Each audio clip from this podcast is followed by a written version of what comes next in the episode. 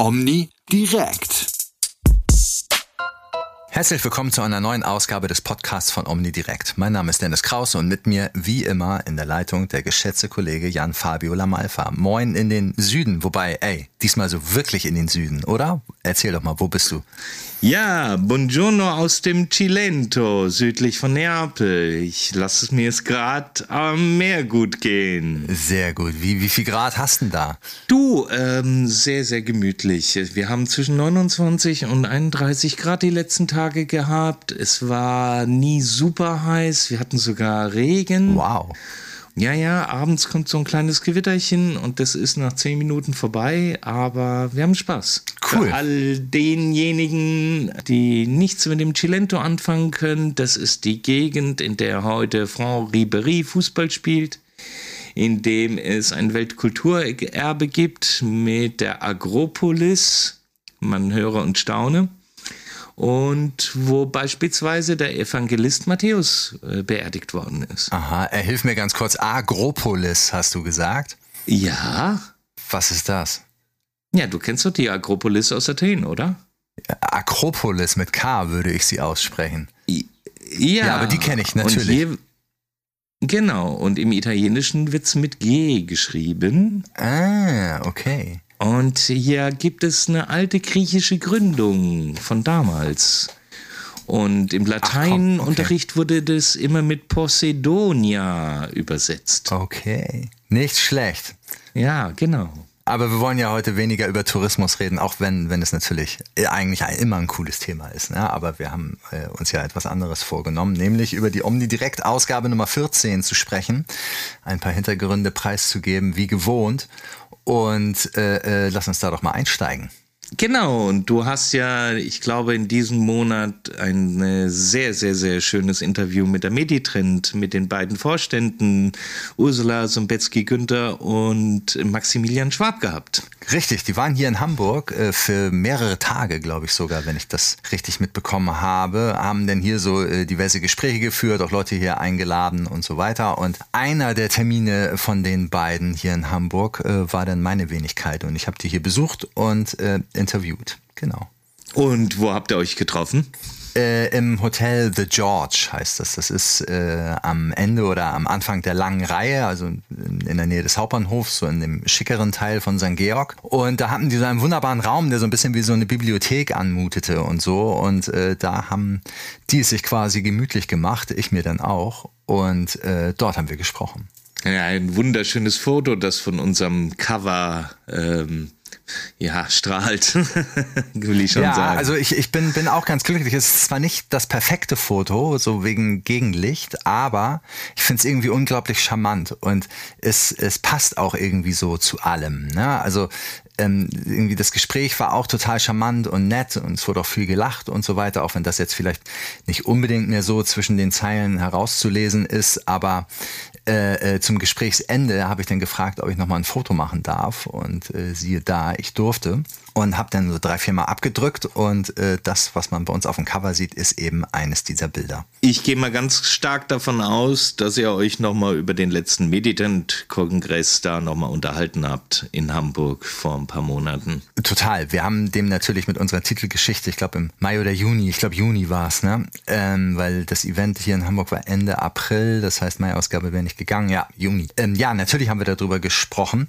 und äh, steigen quasi so ein, weil ich wollte sie ja eigentlich damals schon da äh, interviewen, nach dieser denkwürdigen Podiumsdiskussion Hörakustik 2030. Ja, ja. Aber die beiden haben mich äh, mehr oder minder abgewiesen und ähm, es wurde jetzt auch in dem Gespräch klar, die reden halt eigentlich gar nicht so gerne über sich. Ne? Also ich will jetzt nicht sagen, dass denen das unangenehm ist, aber sie sind auf jeden Fall nicht diejenigen, die sich nach vorne stellen und sagen, so hier sind wir und jetzt sagen wir mal, äh, wo es zumindest für uns oder äh, sonst wen lang geht. Die sind da recht äh, äh bescheiden so in ihrer Außendarstellung. Merkt man übrigens auch daran, wenn du mich jetzt fragst, wie viele Newsletter äh, hast du in diesem Jahr von der Meditrend bekommen, so mit Input vielleicht für eine News oder so? Äh, die Antwort wäre keinen. Äh, ich glaube, das äh, macht die ziemlich besonders. Aber darum soll es ja gar nicht gehen. Also wie gesagt, wir haben über äh, dieses Event gesprochen und, ähm, und mit welchem Resümee sind Sie da jetzt rausgegangen? Die sind stolz darauf, ne? Also in, in vielerlei Hinsicht. Zum einen einfach so eine unglaublich interessante Talkrunde zusammengestellt zu haben. Ne? Ich meine, das muss ja auch denen erstmal irgendjemand nachmachen oder vormachen. Ne? Ich kann mich nicht daran erinnern, äh, jemals schon mal eine so interessant besetzte Runde gesehen zu haben. Also darauf sind die natürlich sehr stolz. Das spiegelt im Grunde auch diese unglaublich gute Vernetz Vernetzung, äh, die die Meditrend hat. Ne? Also bei denen hast du ja immer auch so ein bisschen das Gefühl, du redest zwar mit den beiden, mit Frau Sombetzky-Günther und mit dem Herrn Schwab, aber im Grunde äh, geht's nicht immer um die Meditrend allein, sondern es geht oft auch um Berufsstand und Branche. Ne? Also den, die haben sehr auch immer das Gesamte im Blick. Das finde ich total angenehm und interessant mit denen. Aber wie gesagt, also diese Vernetzung spiegelt dann sich eben auch in der Besetzung der äh, Talkgäste. Darauf sind die sehr stolz, aber auch, dass das Speeddating mit den äh, Herstellern, was sie am Vortag gemacht haben, so gut angenommen wurde. Vor allem ja unter der Prämisse, dass es da nicht um Produktvorstellungen gehen sollte, sondern äh, dass sich die Unternehmen da mal hinstellen und erzählen sollten, was sie denn eigentlich für die Meditrend-Mitglieder so äh, tun können und wollen äh, ähm, das, das kam alles unglaublich gut an. Also die sind richtig zufrieden. Äh, die haben sich natürlich aber auch, das wissen die natürlich genauso, äh, die Hürde für die nächste Veranstaltung verdammt hochgelegt. Ne? Also man könnte schon beinahe sagen, vielleicht machen sie die nächste erstmal wieder online, um ein bisschen weiter ausholen zu können dann für die, für die übernächste. Ne? Wer weiß, aber das waren jetzt meine Worte und nicht deren.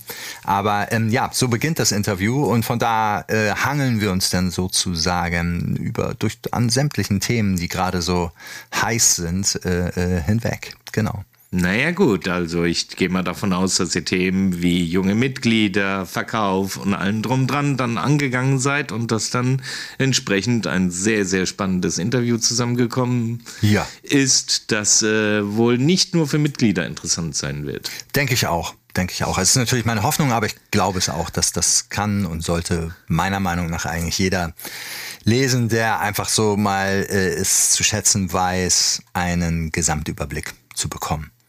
Ich denke, der steckt da in einigen Antworten sicherlich mit drin.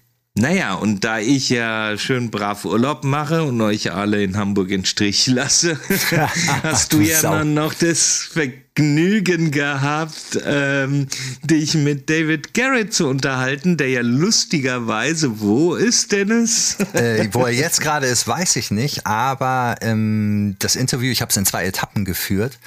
Äh, das weißt du nicht? Wo er jetzt gerade ist, weiß ich. Nee, woher soll ich das denn wissen? Am am Freitag hat er in Rom gespielt. War das denn live oder war das eine Aufzeichnung? Ja, okay. das war live. Okay, okay, weil ich hatte, ich, ich hatte das gesehen, äh, irgendwo hier David Garrett Alive in Rom oder so hieß das, glaube ich, und dachte, ah, vielleicht äh, ist das ja die Aufzeichnung von dem, was er am Tag, äh, bevor ich ihn interviewt habe, gemacht hat. Weil ich habe ihn tatsächlich äh, beim ersten, in der ersten Etappe des Interviews gesprochen, da war er noch in Rom. Und äh, das Gespräch, wir haben es über Zoom geführt, ist dann irgendwie nach zehn Minuten äh, zusammengebrochen. Sein Handy wurde in der äh, heißen Sonne Roms wahrscheinlich irgendwie so überhitzt, dass gar nichts mehr ging.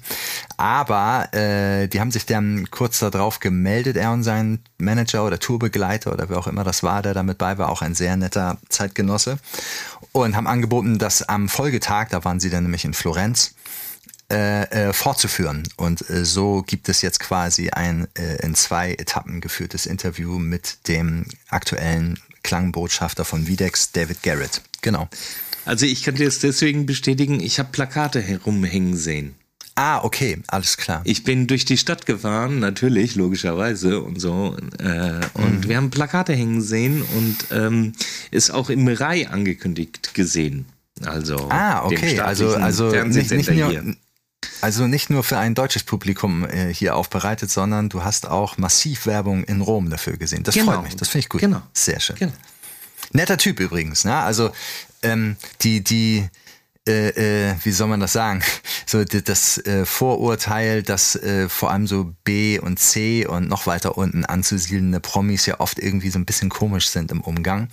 Äh, die A-Promis aber, wenn man dann erstmal äh, vor ihnen steht, sozusagen unglaublich angenehm sind. Diese, diese Regel oder dieses Klischee hat sich da einmal mehr bestätigt. Ne? Unglaublich netter Typ mit dem ersten Satz per Du, wobei das heißt ja noch nicht, dass man irgendwie sich sympathisch findet oder irgendwas. Aber es war ein cooles Gespräch. Ne? Und er hat so ein bisschen erzählt äh, äh, über sein Engagement für Videx, warum er das macht. Ich habe ihn dann natürlich auch so ein bisschen gepiekt von wegen, ja, der Star-Geiger und der Hörgerätehersteller, hm, geht das denn und so. Aber er sieht da drin irgendwie so eine Art Tabubruch mhm. und äh, gerade das gefällt ihm. Okay. Und äh, dazu äh, hat er sich dann auch wohl äh, informiert und überzeugen lassen von der Qualität, die Videx bietet, von den Funktionen und so weiter. Es gibt ja auch dieses Video, okay. wo er in Berlin mit der Tanja Bülter ein Videx-Testimonial äh, diese Bootsfahrt macht und er, da spielt er ihr auch was mit der Geige vor. Sie hört ihm über die Hörgeräte, stellt sich über die App dann, während er spielt, da irgendwie nochmal hier und da was ein und so, erzählt ihm dann, wie, wie das war und ähm, da war für ihn dann irgendwie klar, okay, das ist alles gut, das ist cool, da bin ich dabei. Und äh, ich frage ihn dann aber auch, äh, welche Rolle Klang für ihn spielt. Ne? Er ist natürlich als Klangbotschafter äh, und, und als so virtuoser Musiker ja auch eine gute Adresse, um, um einfach mal so ein paar generelle Fragen zu stellen. Ich stelle ihm halt auch so ein bisschen so diese durch Kinderaugen betrachtete Frage, sag mal, ey, wo liegt denn jetzt eigentlich der Unterschied zwischen so einer Einsteigergeige von Thomann, die, was weiß ich, zwei, drei, vier, 500 Euro kostet, und so einer Stradivari, wobei er spielt gar keine Stradivari, sondern er spielt eine Geige von einem anderen italienischen Geigenbauer, dessen Name mir jetzt aber gerade nicht einfällt. Er hat aber auch mal eine Stradivari gespielt, habe ich nachgelesen. Na, und das erklärt er dann halt, ne? Also, wo sind die Unterschiede und äh, äh, Klar, preislich sind sie natürlich mehr als deutlich, aber auch klanglich und dann eben aus Musikerperspektive hat er da einiges zu berichten. Und insofern ein cooles Gespräch. Ich fand's gut. Super, super, klasse. Aber auch du warst ja unterwegs, mein Lieber. Ne? Also ich rede jetzt hier schon wieder viel zu lang für meinen Geschmack. äh, äh, du hast, du hast äh, Urs Kaulart besucht und du hast ihm einen Spitznamen verpasst. Der Hörsommelier. Erzähl doch mal. Was war da los? Was war da los? Ähm, war eine Bekanntschaft, die man äh, wie so oft auf Veranstaltungen macht und ähm, wo eine Geschichte zum einer nächsten führt. Und in dem Fall darf ich dieser Geschichte dem Florian Ross ähm, mich da bedanken, dass äh, er uns da vorgestellt hat. Und äh, Florian Ross war damals so begeistert über unser Beitrag, dass er gesagt hat, also weißt du was, äh, wenn du über uns berichtest, dann solltest du auch mal einen Blick in die Eifel werfen.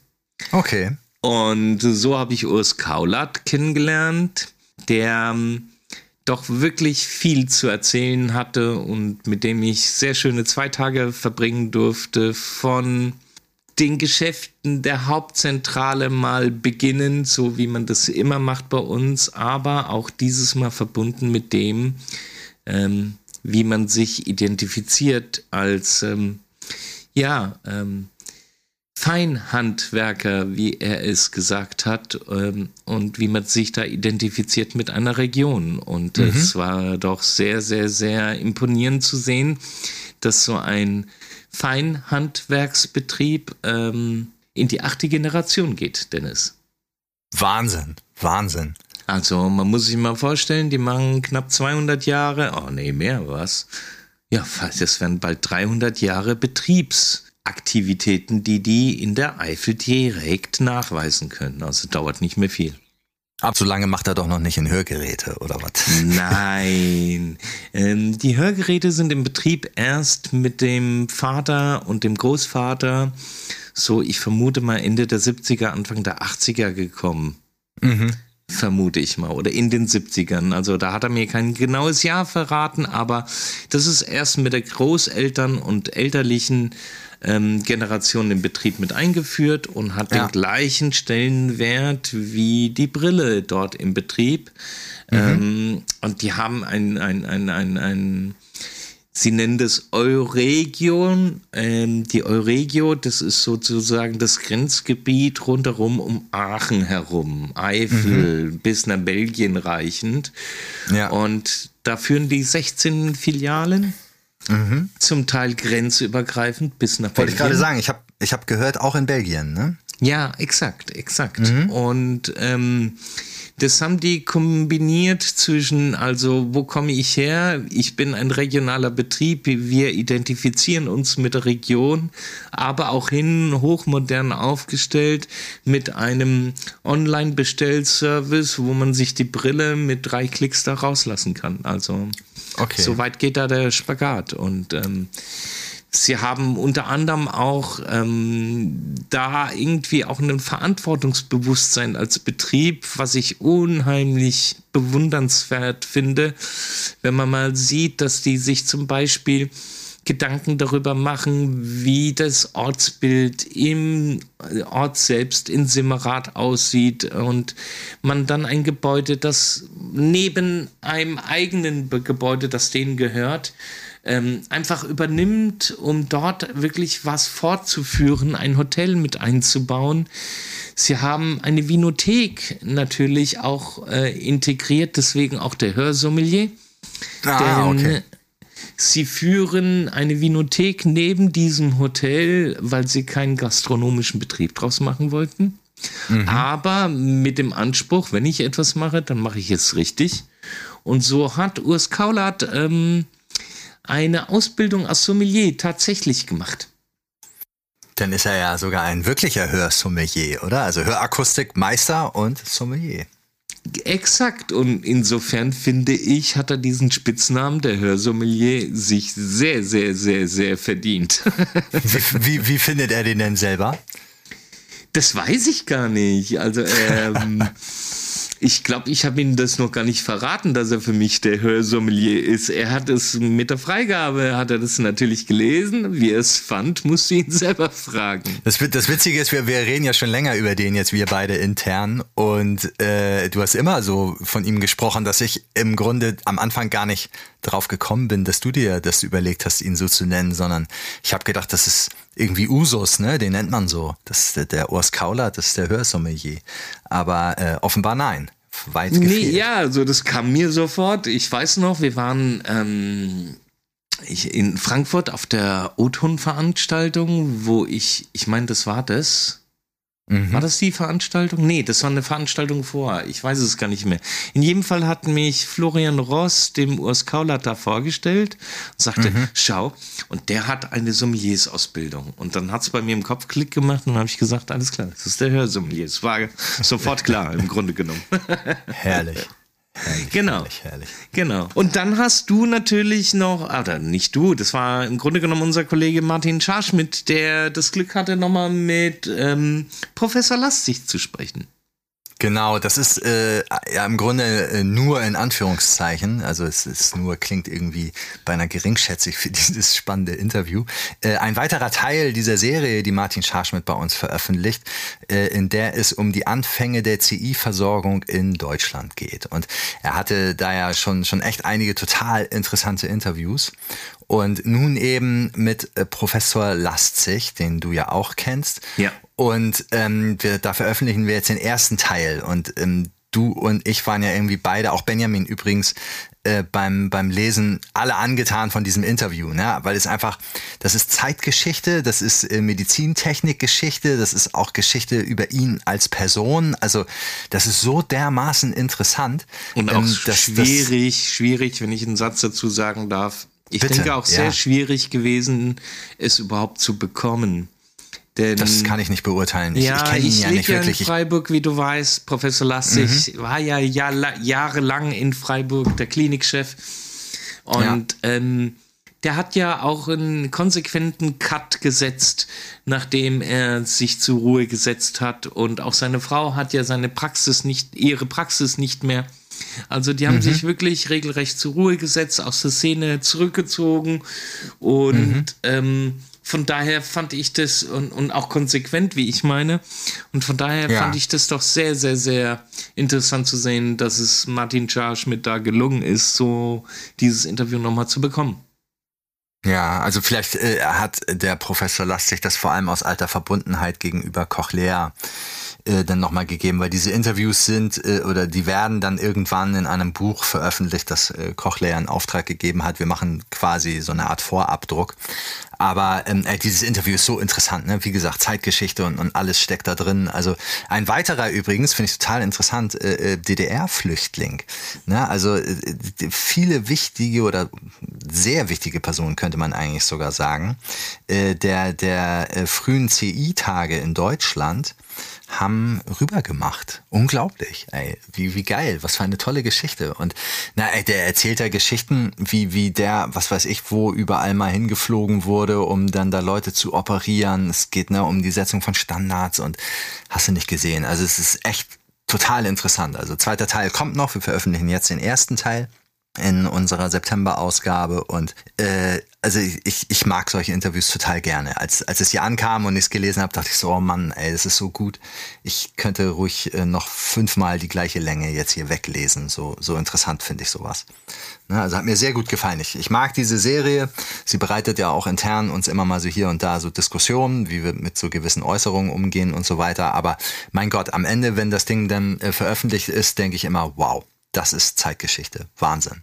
Ja, ja. Und es ist auch jedes Mal wieder spannend zu sehen, dass wir uns manchmal am Anfang des Monats die Frage stellen, ja, okay, was machen wir diesen Monat? Wie, wie kriegen wir was Sinnvolles, da ähm, Spannendes rein? Und auf einmal füllt sich das Heft in einer Art und Weise, wie wir das dann irgendwie drei Wochen oder vier Wochen vorher noch gar nicht absehen konnten. Also auch jetzt. Nee, 76 Seiten. 76 Seiten. Exakt, exakt. Beginnt mit einem Editorial, mit der Nachricht aus den USA. Also auch da mal vielleicht nochmal einen Satz dazu, Dennis. Ich meine, du hattest mir das ja weitergeleitet. Ich konnte nur den Artikel auf der New York Times Seite nicht lesen, weil mein Kontingent da schon verbraucht war und ich kein Abo habe. Hätte ich natürlich irgendwie machen können, habe ich dann aber nicht, wie, wie ich irgendwie fast nichts abonniere, aber äh, äh, ich habe dann natürlich andere Texte dazu gelesen, auch geguckt, was so innerhalb unserer Branche dazu geschrieben wird. Und finde das immer, also ich finde das Thema irgendwie ganz interessant, aber gar nicht so unter der Überschrift Panikmache oder, oder wie auch immer man das nennen will, weil ich persönlich. Ja, nenn's halt, erstmal. Worum geht's denn aus den um? Willen, Entschuldigung, es geht darum, dass äh, Donald Trump ja vor ungefähr fünf Jahren äh, da er äh, etwas angestoßen hat, äh, ne, frei verkäufliche äh, Hörgeräte in, den, in Amerika äh, äh, jetzt mal auf den Markt zu bringen, sozusagen. Hintergedanke oder Hintergrund dieser Geschichte ist die, dass wohl ein unglaublich großer Teil, ich glaube es sind über 80 Prozent, wenn ich das jetzt noch richtig merke, äh, oder richtig erinnere, über 80 Prozent der über 60-Jährigen mit Hörverlust in den USA tragen keine Hörgeräte. So, und wenn man diese Menschen fragt, so konnte ich es denn aus den Medien lesen, warum habt ihr denn keine? Dann sagen die, äh, zu teuer. Und äh, danach kommen dann noch so, so andere äh, Gründe, wie zum Beispiel, ja, äh, ne, das Prozedere beim, beim, bei meinem Audiologen ist mir zu aufwendig, ist zu weit weg und wie auch immer. Und die allgemeine Annahme scheint ja zu sein, okay, wir, wir liberalisieren den Markt ein bisschen, wir machen ihn auf, setzen darauf, dass so die Preise runtergehen, weil da mehr Konkurrenzkampf entsteht und so weiter. Und äh, äh das ist jetzt tatsächlich auf dem Weg, es passiert. Ab Oktober äh, geht es wohl los. Und ähm, darüber schreibe ich. Ne? Ich erzähle dann ganz kurz so, wie ist die Lage da in den USA, worum geht's genau, was ist der Hintergrund und äh, äh, wie werden die das da jetzt machen. Und im Grunde gibt's da am Ende zwei Schlussfolgerungen für uns, glaube ich. Nämlich die eine äh, Frage ist natürlich, was heißt das für uns? Da sage ich hoffentlich gar nichts, weil so sehr Amerika ja auch Trendsetter in unglaublich vielen Dingen ist. So wenig sind sie es dann hoffentlich in diesem Bereich. Äh, interessant wird aber auch sein, eigentlich haben wir sogar drei äh, äh, Schlussfolgerungen. Interessant wird halt als zweites sein, zu gucken, wie die arrivierten Hörgerätehersteller damit umgehen, weil sie ja damit dann auf einem Markt äh, unterwegs sein werden, äh, in dem sie auch sich einigen Elektronikkonsumeranbietern, Markenherstellern gegenüber sehen. Ne? Also Stichwort Bose und so weiter. Und dann kommt ja am Ende dann doch nochmal so der Blick nach Deutschland, okay, auch wenn das amerikanische Modell oder wie auch immer man das nennen will, für uns jetzt nicht unbedingt irgendwie nachahmenswert ist, hoffentlich. Auch hier ist natürlich nichts in Stein gemeißelt. Ne? Ja, zumal man ja auch festhalten sollte, dass die Systeme gar nicht miteinander vergleichbar sind, beginnt von der Krankenversicherung und gesetzlichen genau, genau. Zuschüssen genau. und so weiter und so fort. Nichtsdestotrotz mhm. zeigt es aber auch, ähm, dass man sich in schwierigen Zeiten, in denen wir uns mit Sicherheit befinden, ähm, dennoch schauen muss, wie man sich auf die Zukunft hin darauf einstellt. Und ich glaube, die Diskussion, wie wird Gesundheit bezahlbar sein, die wird irgendwann, und das ist vielleicht das, worüber man nachdenken sollte, äh, wie wollen wir Gesundheit finanzieren in, in diesem Land, ähm, dass diese Debatte irgendwann mal aufflammen wird. Absolut. Ne? Absolut. Ja, also dass da, ja, ich meine, ey, es ist, ich weiß nicht, wie du das siehst, ich gucke halt, du hast Urlaub, ich hoffe, du tust es nicht, aber ich, ich drehe halt jeden Morgen so eine kleine Runde durch so über verschiedene Nachrichten-Websites, ne, von konservativ bis linksliberal, gucke ich mir so an, was einige in meinen Augen Qualitätsmedien so schreiben und ey, manchmal denke ich so, ach komm, ey, ich mach den Rechner jetzt aus, das hat doch eh alles keinen Zweck mehr. Was, was soll ich denn jetzt hier noch machen? Ne, dann denke ich, nee, natürlich nicht, muss, muss ja weitergehen und so. Und wir wollen ja auch gemeinsam noch Dinge erreichen und alles. Aber das Gefühl der Ohnmacht macht sich immer breiter. Ne? Also es wird hier die, die Gasumlage nachgebessert und, und naja, ich, ich weiß auch nicht. Mal schauen. ich bin der Italiener. Ich will, wollte das hier jetzt nicht so ausrollen. Ja, alles ne? gut. Aber manchmal, manchmal fühle ich mich wie dieser Frosch, der halt im Topf gekocht wird und, und es erst merkt, wenn es schon zu spät ist. Aber umso mehr gilt es dann halt immer wieder auf Zack zu sein, sich auf diese Gegebenheiten neu einzustellen. Und wenn ich dann so Betriebe sehe wie Urs Kaulat oder auch Weinheim ähm, neulich, die, die, die sich da immer wieder überlegen, was kann ich tun, worauf setze ich Schwerpunkte, ähm, dann merkt man, dann kommt auch schnell Bewegung rein. Also ich erhielt neulich. Total. Ich meine, ey, wir, wir, wir, lass uns bitte zum, zum Ende unseres Podcasts äh, etwas Positives, etwas Positives haben. Sonst lege ich mich hier gleich wieder hin. Aber äh, äh, äh, weil du gerade Weinheim gesagt hast, da war doch noch was. Also ich, ich, ich intern schreibe ich immer, wenn ich sowas äh, mitkriege an äh, unter uns dreien immer, omnidirekt wirkt.